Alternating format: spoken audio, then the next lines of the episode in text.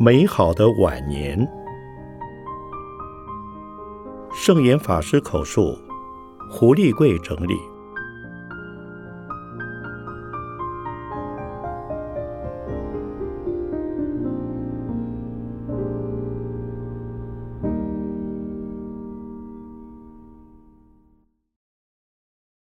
传承与创新。二零零八年一月至三月记事。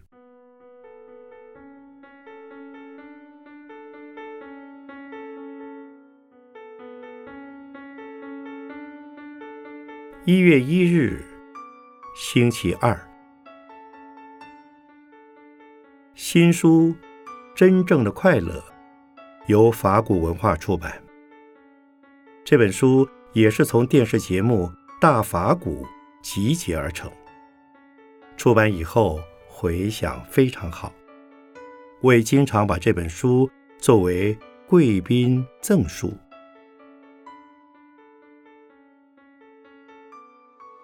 一月五日，星期六，美国佛教会会长即海明寺住持。明光法师下午协同海明寺果印法师及黄淑元菩萨到法鼓山来拜访我。海明寺悟明长老刚出版两本回忆录，《仁恩梦存》及《美游新影》，都是由法鼓文化协助编校。明光法师。为此向我致意，同时他也对方丈和尚果东法师前往美国出席沈家珍老居士的告别式，向法鼓山表达感谢。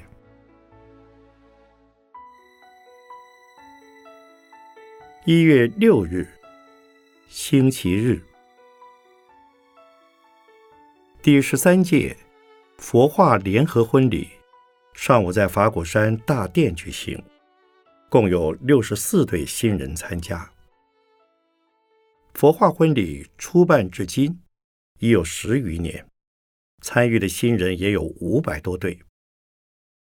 他们之中，有的小菩萨已经到了就读中学的年龄。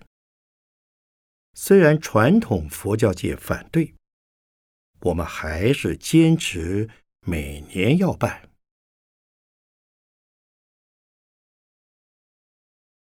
这次典礼的证婚人仍是邀请到博众文教基金会董事长吴伯雄先生，而由台北县大家长周习伟县长夫妇担任主婚人，护法总会陈家南总会长夫妇担任介绍人，我则以新六轮的家庭伦理启勉新人，夫妇之间。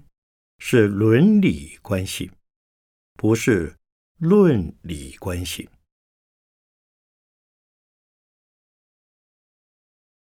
下午在山上的国际会议厅，护法总会举行了新年度正副会团长辖招招委及委员受证典礼，由方丈和尚主持受证，我也到场勉励开示。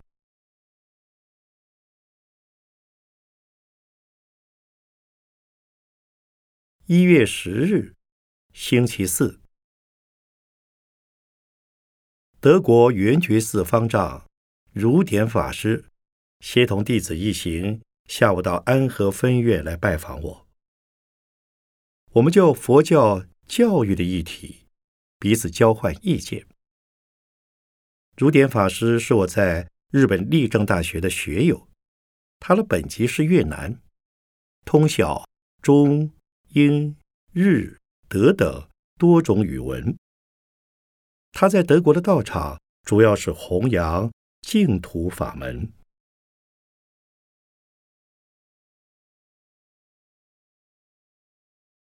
一月十三日，星期日，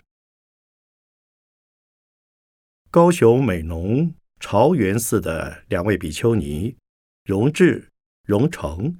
与信众一行人，上午到法鼓山来看我，跟我谈起在朝元寺为我重建当年官房及设纪念馆的想法。我并不赞成。当年我在朝元寺演官的官房早已经拆除，若要重建，既是大费周章，也没有必要。如果是作为纪念性质，只要一个小小纪念室就足够。在纪念室展出我于官房期间写的书及少数我当时用过的文物衣物即可。除此，要大兴土木、大费周章的事，我都不赞成。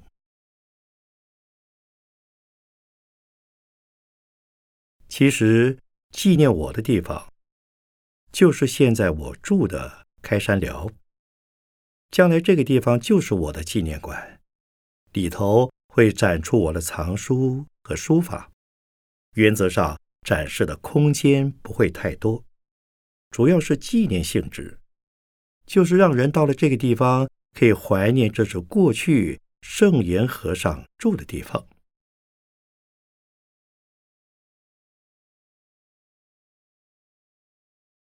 一月十五日，星期二，今天很热闹，国内的十五家媒体，包括《中国时报》《联合报》《自由时报》。三大平面媒体，以及台视、中视、华视、民视、公视、东森、TVBS、三立、中天、年代、非凡、八大等十二家电视媒体的负责人，下午齐聚于台北圆山饭店，响应我们所举办的“好愿在人间”运动，欲请全民。一起来许好愿，做好事，共同转好运。我也拍摄了一支“好愿在人间”公益广告，由王念慈小姐主持的大好工作室执行。影片拍得相当好。我们之所以办这个活动，是因为这段时期的台湾社会很浮动，各种爆料。一波接着一波，非常耸动。而媒体嗅到爆料的消息，一定会报道，又好像这个事就是大事，民心也跟着浮动起来。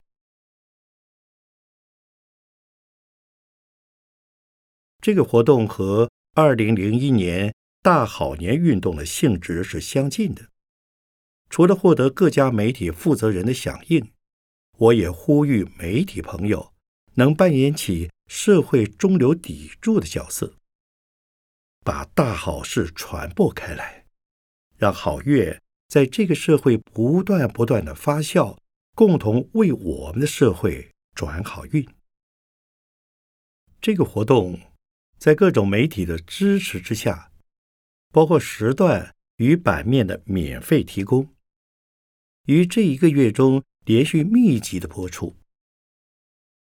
至于有没有效果呢？对政治人物来讲，可能效果不大，但是对整个社会是有影响的。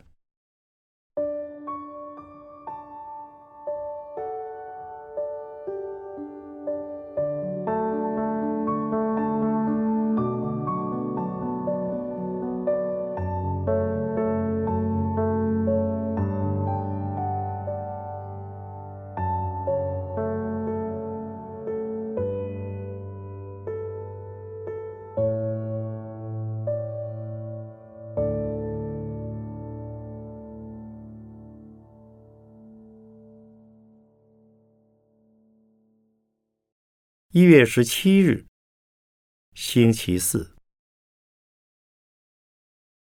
前行政院院长郝柏村先生下午到安和分院来拜访我。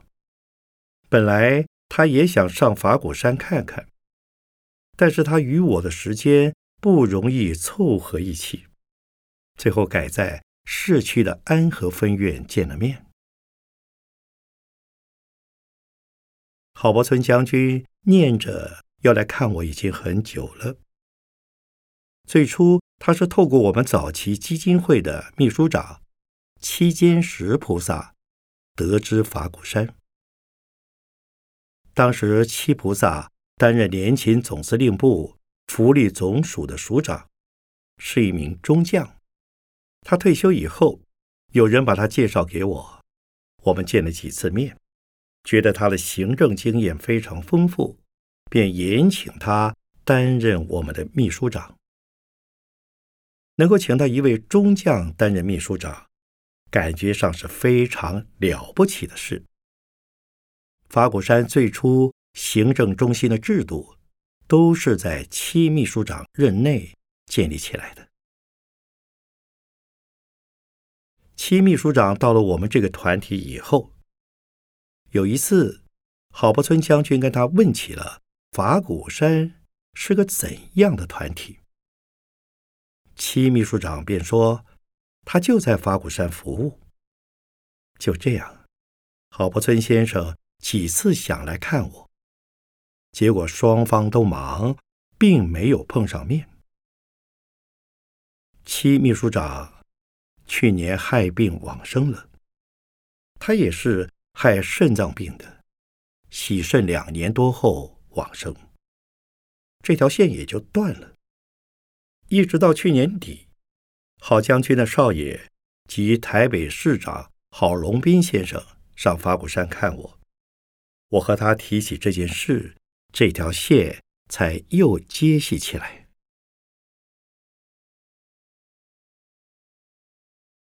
这次见面。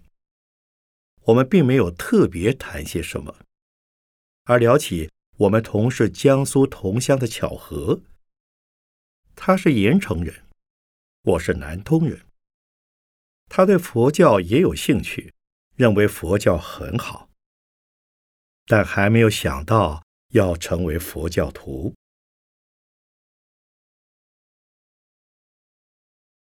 一月十九日，星期六。中午，在法鼓山上办了一场参叙，邀请的贵宾都是早期护持文化馆的信众。去年年底是东初老人百岁冥诞，除有佛教学院办了一场东初老人圆寂三十周年纪念暨台湾佛教环岛推广影印大藏经。五十载纪念文献展。同时，我们也在去年底办了大悲心水陆法会，感念东初老人的法乳之恩。我们请到的贵宾包括比丘尼协进会理事长明宗长老尼、士林报恩寺普音长老尼。凤山佛教联社住持慧严法师，文化馆现任住持建新长老尼，以及杨庭云将军、王世祥居士、张尚德教授、方宁书教授、李志夫教授、邓清泰菩萨、倪美美菩萨、黄灵雅菩萨等一行二十余人。我和文化馆早期的信众互动不多，特别是老和尚的关系人，他们也很少来看我。其实，在法鼓山建设过程中，我也不敢打搅他们。直至法鼓山落成以后，我才请他们上法鼓山看看。一方面纪念老和尚的百岁诞辰，一方面让他们感受到。老和尚的第二代并没有忘记他们。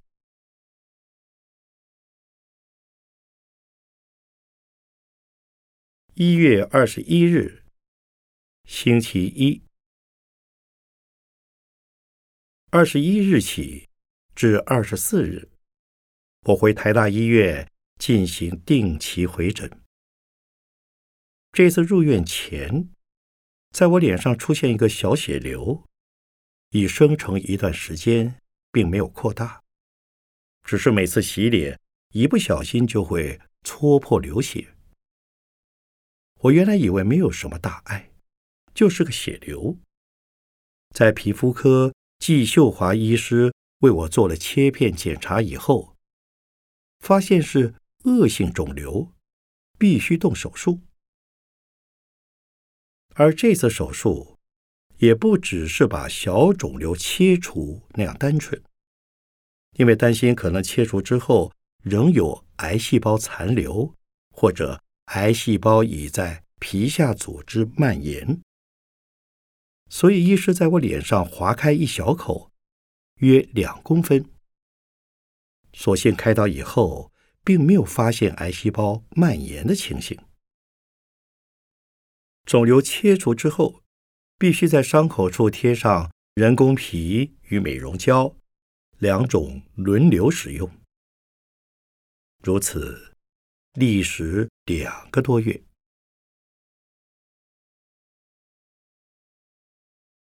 这次回诊也做了膀胱镜检查，由长青比丘为我捐红血球，长池比丘捐血小板。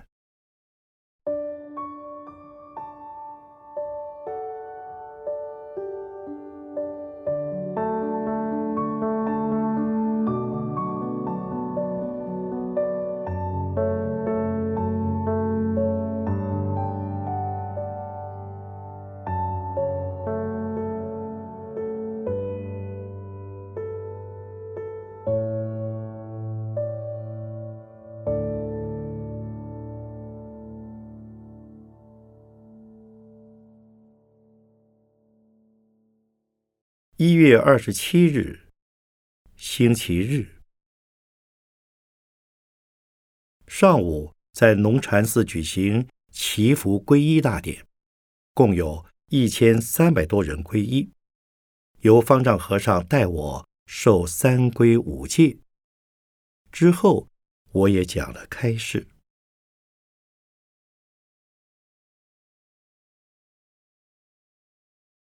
一月二十九日，星期二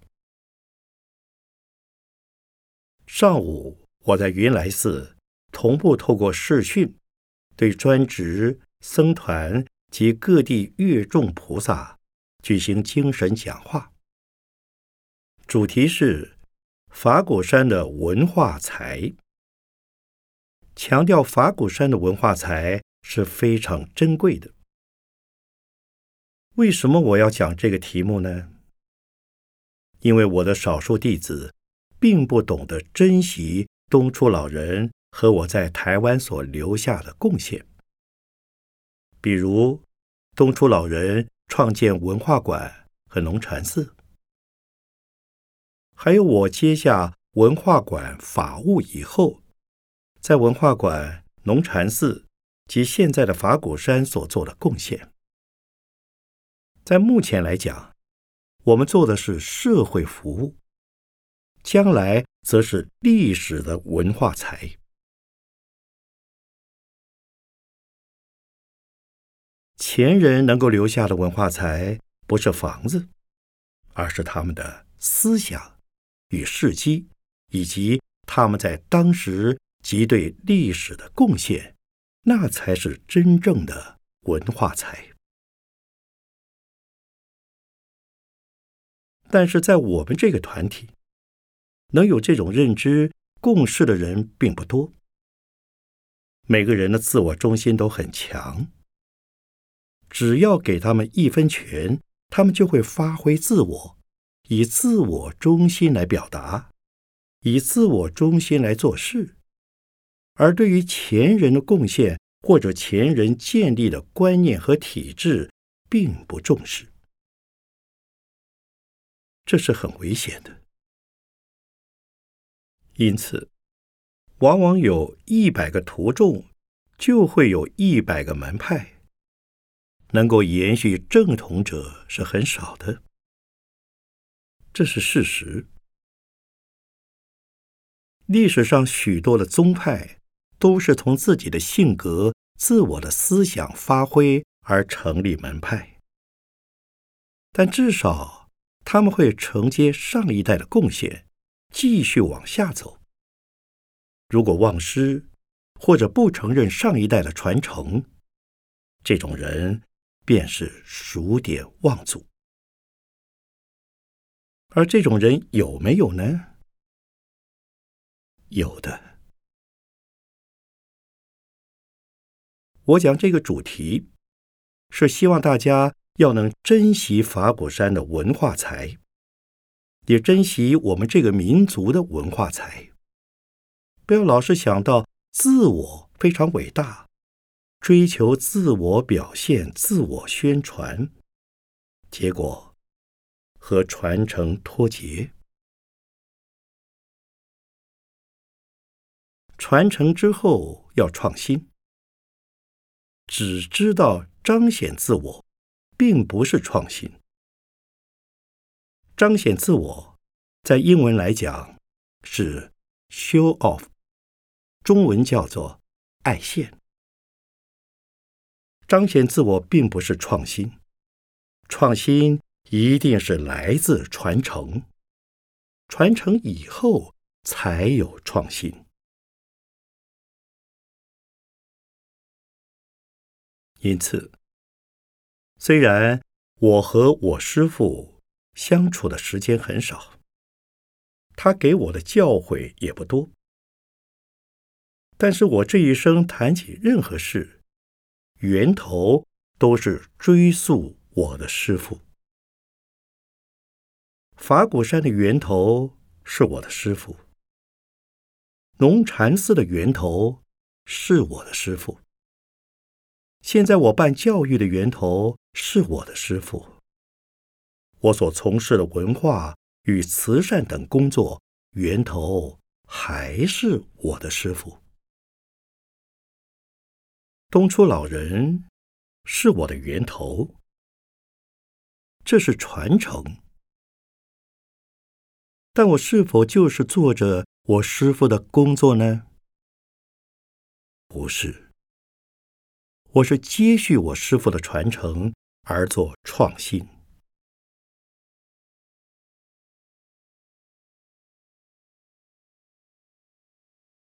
精神讲话之后，我在云来寺会见了专程来访的前行政院院长苏贞昌先生，同行的有。院长夫人詹秀玲女士及母亲苏清莲老夫人。苏院长早期担任过屏东县长、台北县长，后来是总统府的秘书长，也当过行政院院长。从阁魁位置下来之后，又当了民进党党主席。他有一本传记，叫做《冲冲冲》。苏贞昌由一位媒体工作者为他执笔。在他担任行政院长任期内，曾有一位企业总裁同我谈起，他预见未来民进党的最高领袖就是冲冲冲，因为他的气势很强，在府院及党团都历任过重责。而这个时候，他已是无事一身轻。我很感谢他担任台北县县长期间给予法鼓山的照顾。他的老太太一直想要皈依，上午也就一起来看我。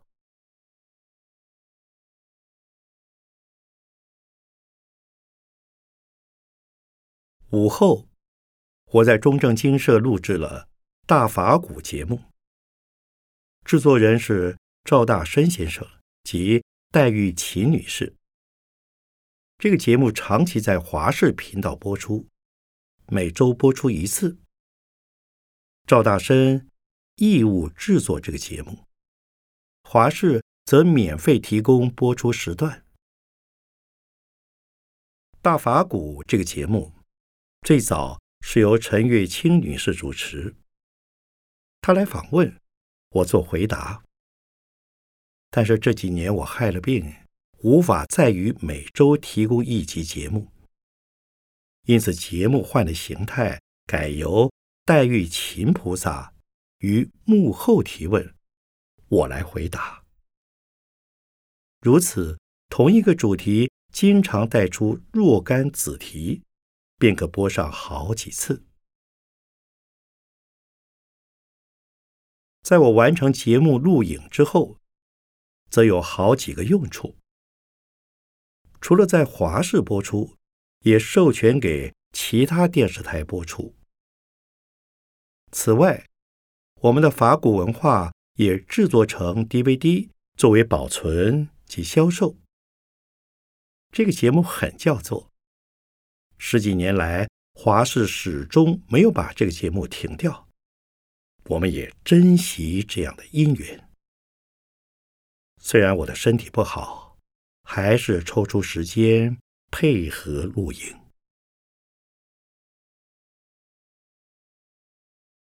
我也感谢陈月清女士的义务奉献。她过去是一位新闻主播，台风很好。这个节目能够成功，她有一半的贡献。我记得大法鼓刚开播时，新的文化馆也才落成。即在文化馆客厅拍摄。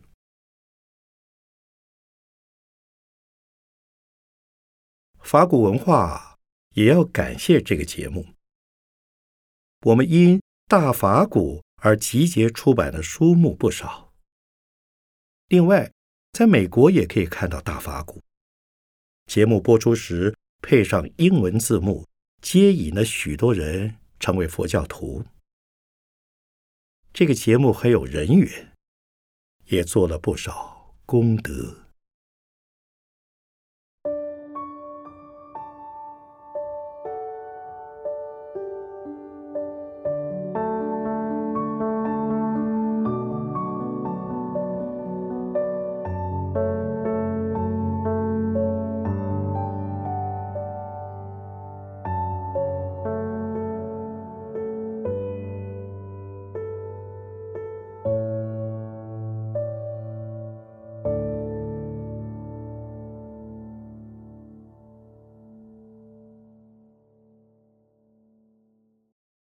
一月三十日，星期三，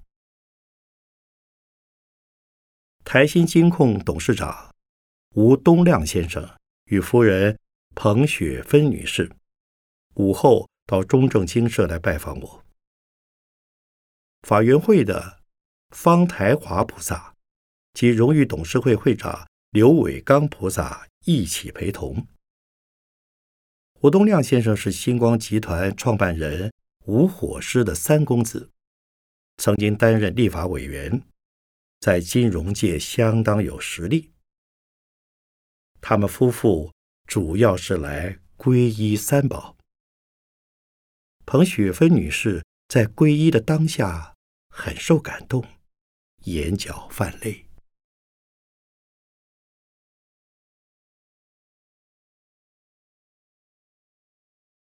一月三十一日，星期四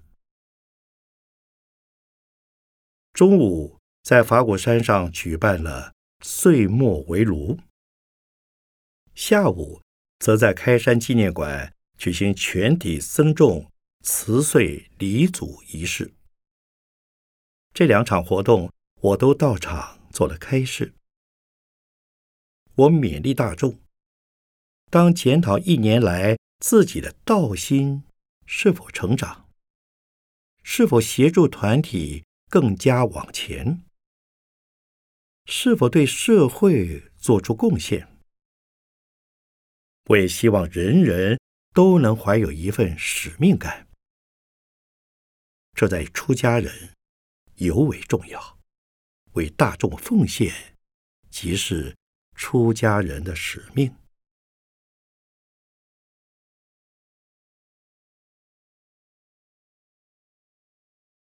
二月二日，星期六，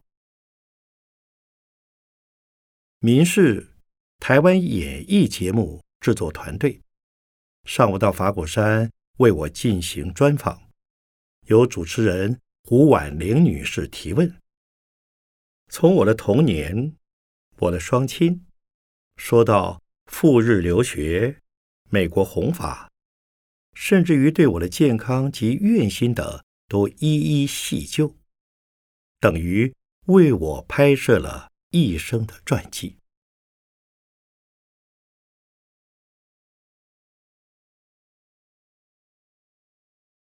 二月三日，星期日，总统府秘书长叶菊兰女士协同妹妹叶秀兰及友人一行，午后到中正精舍来拜访我。叶秘书长是社会精英禅修营学员，他的妹妹与友人近期也皈依了三宝，不久前。也参加大悲心水陆法会，很受感动。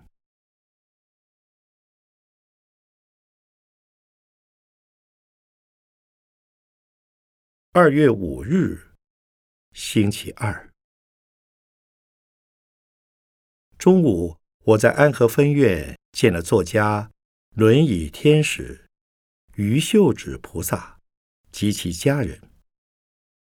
这是由点灯节目制作人张光斗菩萨安排的会面，也是一次节目录影。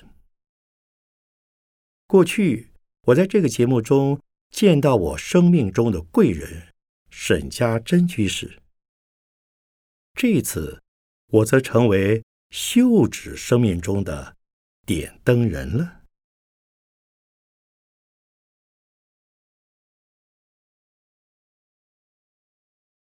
二月六日，星期三，除夕。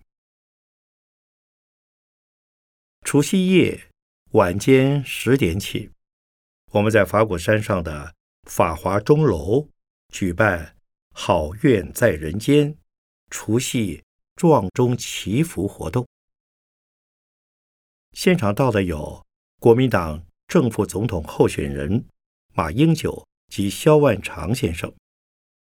民进党总统候选人谢长廷先生，以及总统府秘书长叶菊兰女士，台北县县长周习伟夫妇，台新金控董事长吴东亮先生，留园负责人王霞君菩萨及云门总监林怀民菩萨等嘉宾。我于晚间十一点到了法华钟楼现场，与贵宾。一起撞响辞岁的法华钟声。这项活动也透过网络做了同步转播。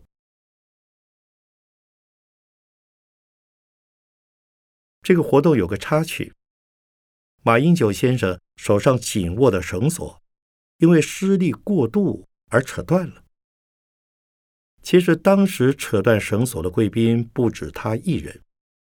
但是媒体的聚光灯全落在他身上，还传出扯断绳索是不吉利的预兆。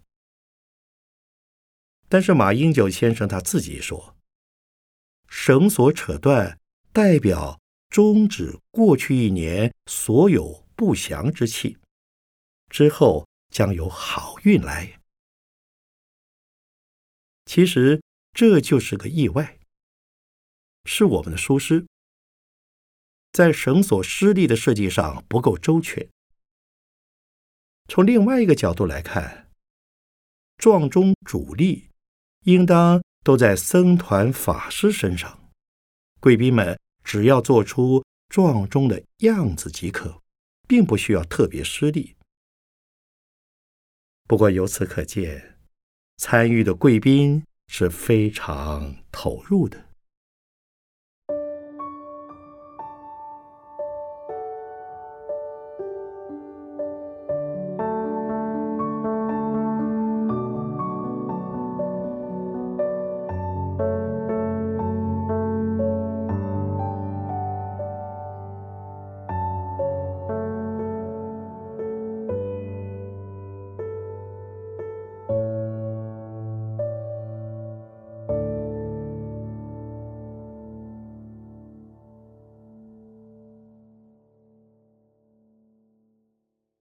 二月十七日，星期日，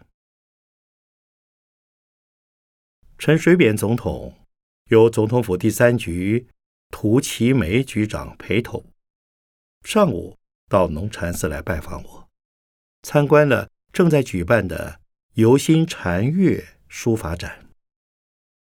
他在书法展会场对其中一副对子端详许久。我想，大概总统对这副对子心有所感，便请总统吸回。这副对子的上下句是：“放下万缘时，众生一肩挑。”后来，陈总统从友人方振渊菩萨得知，这场书法展是为法鼓大学募款。因此，也主动参与护持。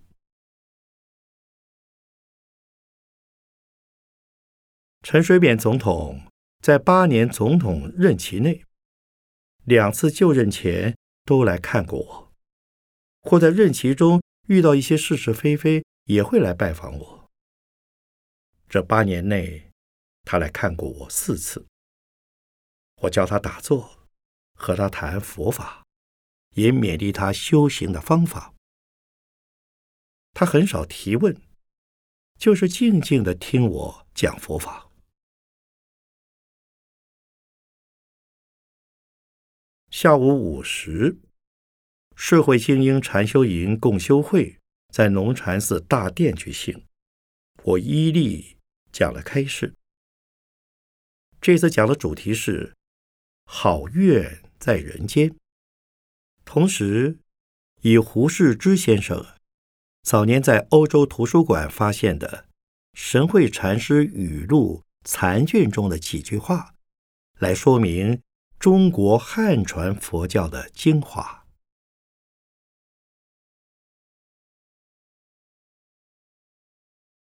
二月十九日，星期二，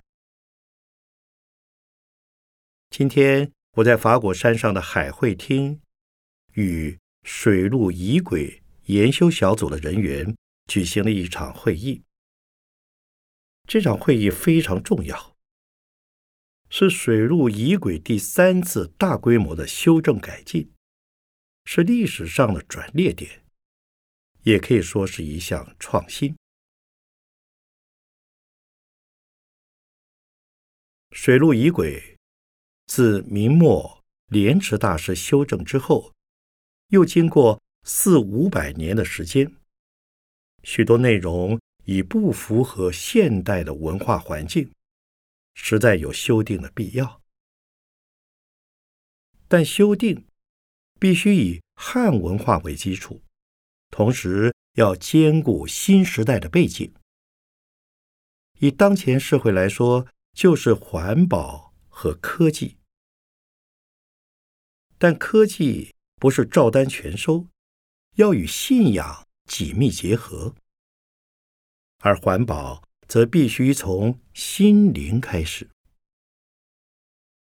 至于儒道思想不适合全部拿掉，还是要视情形来修正。至于完成之后的新版。一定要先取得台湾、大陆教界长老法师们的认同，以便让大家都能使用。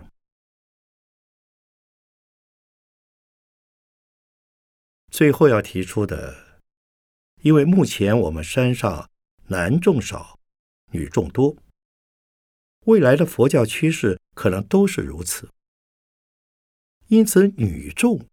是否也能成为金刚上师？或许是值得提出来讨论的。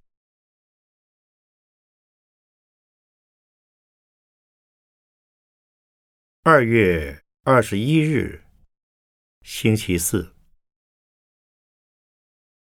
澳洲雪梨分会召集人莫矮鱼菩萨等一行，下午到安和分院来拜访我。澳洲的雪梨分会现在成立了一个翻译小组，把我的中文著作译成英文，如《戒律学纲要》以及我与李连杰菩萨的对谈等，都出了英译版。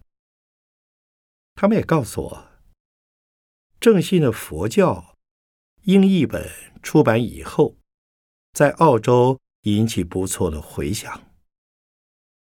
有人认为读这本书就像亲自感受到作者对于读者的娓娓解说，非常亲切，而且内容让人耳目一新，使人对佛教有全新的印象。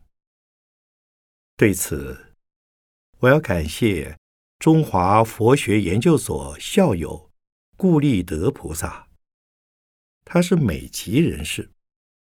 为这本书担任英译的工作，这本书能够问世，他的功劳不可抹灭。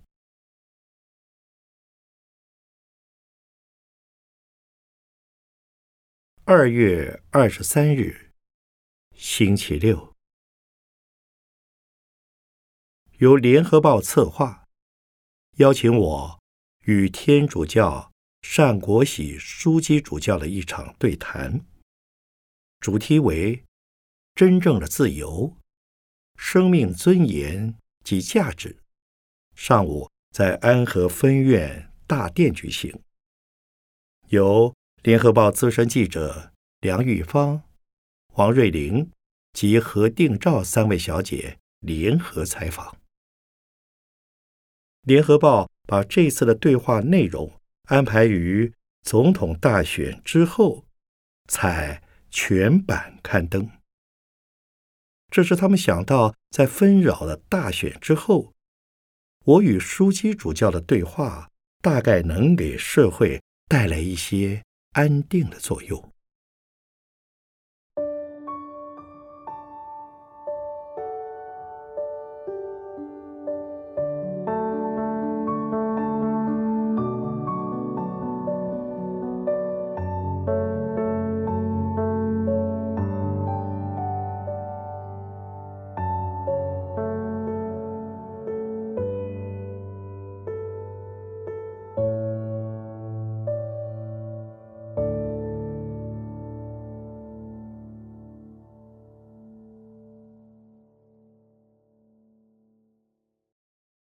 二月二十五日，星期一。二月二十五日起至三月四日，到台大医院定期回诊。这一次共住院八天，做了膀胱镜检查，发现膀胱长了两个小息肉，确认是癌细胞组织，动了切除手术。同时，因我的造血功能差，血小板太低，也做了骨髓穿刺。这是我第四度做骨髓穿刺，结果并没有发现什么。做了骨髓穿刺以后，医生为我加了两种药，作用都是维持骨髓的持续生长。我的血小板一向偏低。造血功能也差，通常有此症状者，大抵是患了骨癌或者血癌。我做的骨髓穿刺，并没有发现病变症状。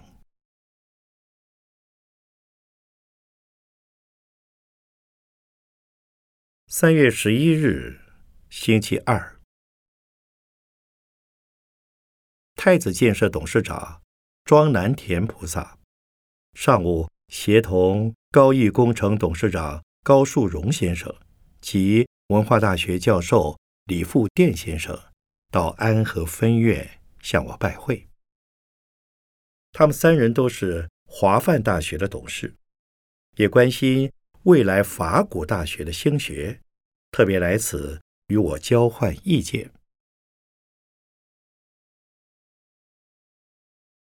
午后，中国文艺协会理事长于西先生协同普印文化发行人杨之梅女士及总编辑戴小琴女士到安和分院拜访我。中国文艺协会推荐我为第四十九届中国文艺协会荣誉奖章文化贡献奖得主。由于西理事长亲自拜会，希望我接受这个奖，使我受宠若惊。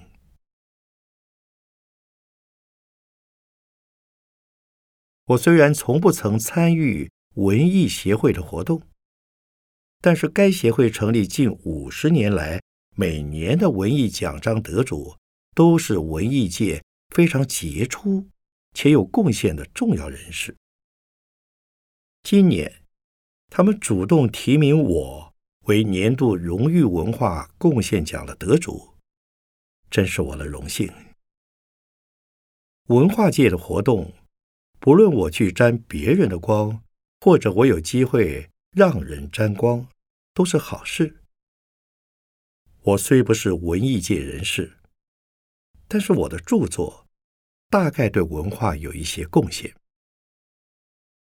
因此历年来从政府及民间团体都给了我奖励，比如行政院文化贡献奖及总统文化奖。都为我平凡的一生增添几许荣光。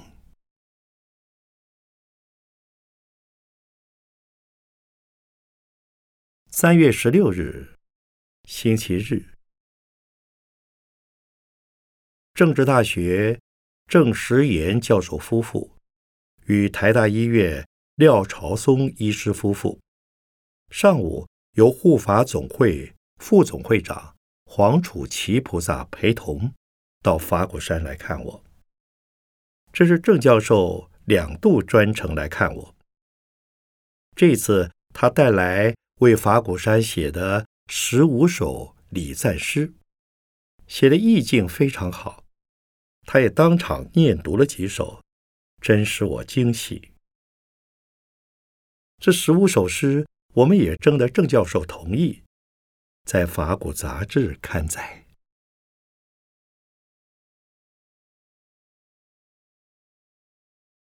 三月二十五日，星期二，知名漫画家蔡志忠先生上午陪同上海一家企业总裁梁先生到安和分院拜访我。梁先生曾于去年。参访法鼓山，对法鼓山印象很好，尤其对心灵环保的理念非常认同。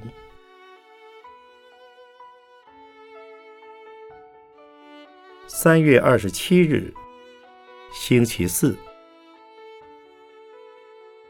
二十七日起至三十日，第三十届社会精英禅修营。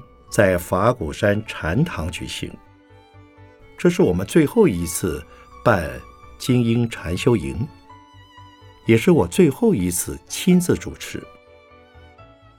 往后活动将会改换另一种形式推出。